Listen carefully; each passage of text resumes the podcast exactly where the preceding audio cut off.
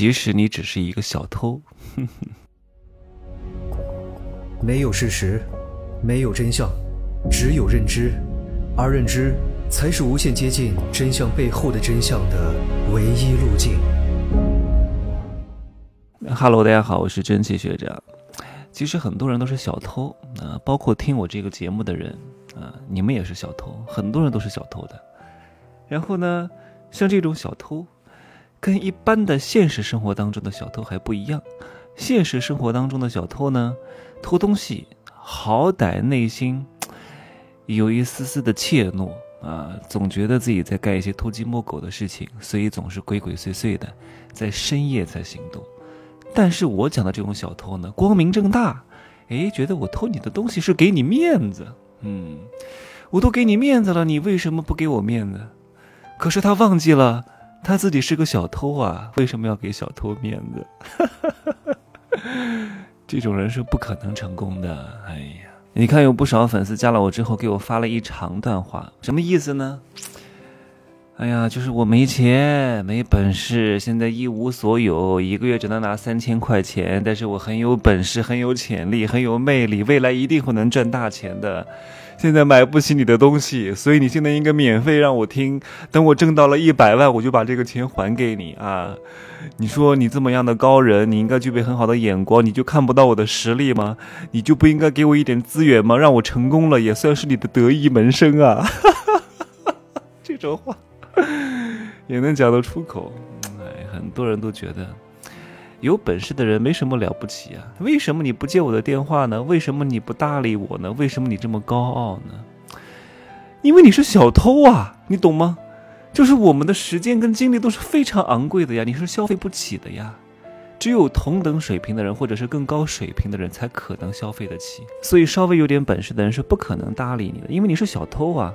我都知道你是小偷，还要敞开门让你偷吗？所以那些越 low 的人、越蠢的人、越穷的人、越没法成功的人，每天都在想着空手套白狼，怎么索取，怎么占别人便宜。各位，白嫖是本性，但是顺着本性是很难成功的。只有逆着本性，你才有可能成功。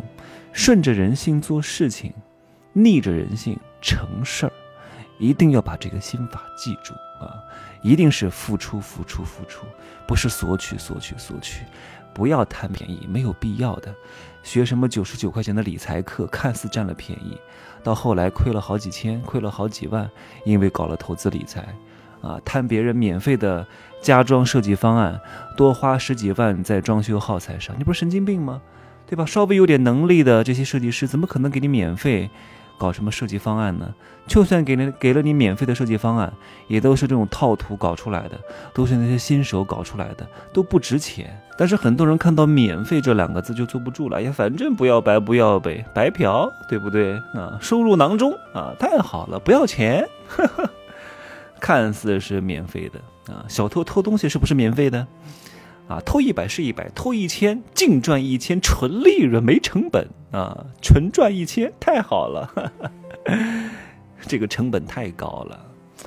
随着你偷的次数的增加，啊，你被抓的概率也会很大，你可能会丧失几年的自由，你有可能会被别人挑断手筋脚筋，这个成本是很高的。所以啊，当别人不跟你玩的时候，不跟你合作的时候，你要好好想想看是什么原因。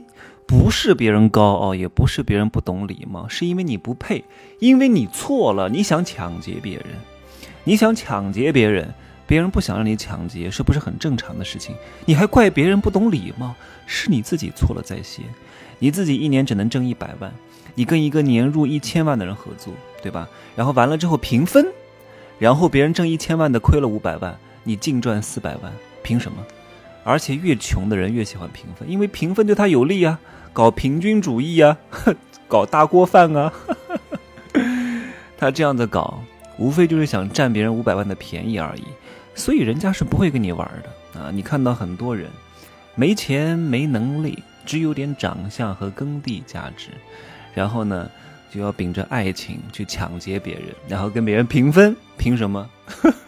同样的道理啊，就像前几天有一家 MCN 公司要签我，给我两百万，让我一天播三小时，一个月播满一百个小时，一年两百万，是不是看似好像还不错啊？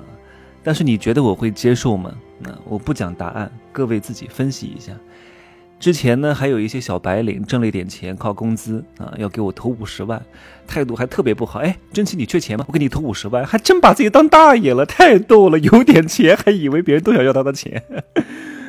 哎呀，我都很能明确，我这个生意非常赚钱啊，现金流很充足。那我为什么要要你的投资呢？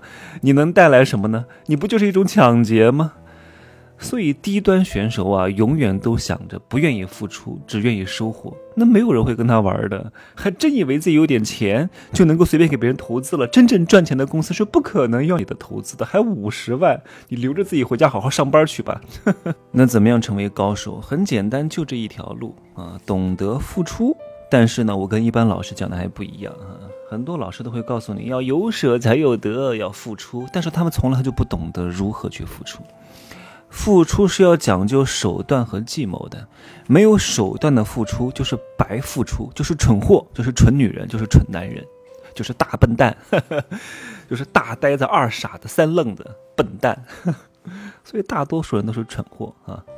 前段时间呢，我见了一个朋友，这个朋友呢，养了一只银渐层啊，是一只很名贵的猫，要卖一万五到两万左右。这个猫呢，生了两个崽崽，生了两三个猫吧。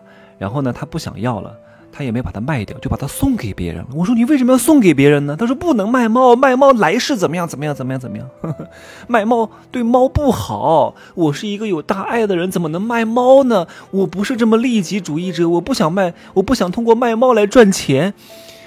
我听的真的是咬牙切齿的。我说你把这个猫免费送给你的朋友，你还送给陪你这个朋友一块来你家取猫的他的同事，他的同事你根本就不认识，还是个男的，只是因为讲了一句这个猫很可爱，他很想要，你就把这个猫送给他。啊，我说你太愚蠢了，你害了这只猫啊，你也害了那个男人啊。那个男人就是他他的朋友的那个同事，免费得到一个这么名贵的品种的猫，本质上他是配不上这个猫的，因为这个猫。猫崽崽至少得卖一万二到一万五左右，他可能一个月的工资就五千块钱，他得省吃俭用半年才能买得起这只猫。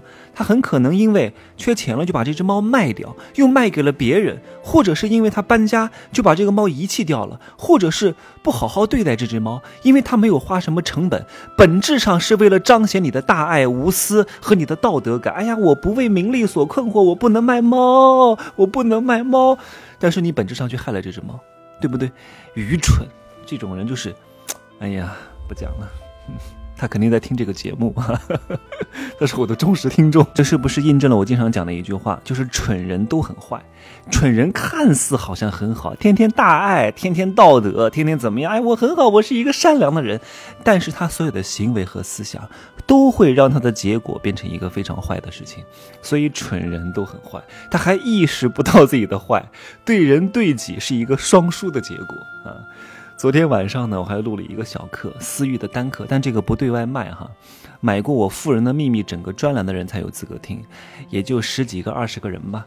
我讲了如何反制捞女，让那些原来找你捞钱的，现在乖乖的贴服你；如何让你的用户更好的对你的产品产生信任，更好的来把钱交给你，增加你的成交率哈。你们买过的就自己去听一听吧。我没有发，我是偷偷更新的啊。你们听一听，醍醐灌顶啊，总得给你们一点不一样的内容啊，大家都听不到的。那好，今儿就说这么多吧。再见。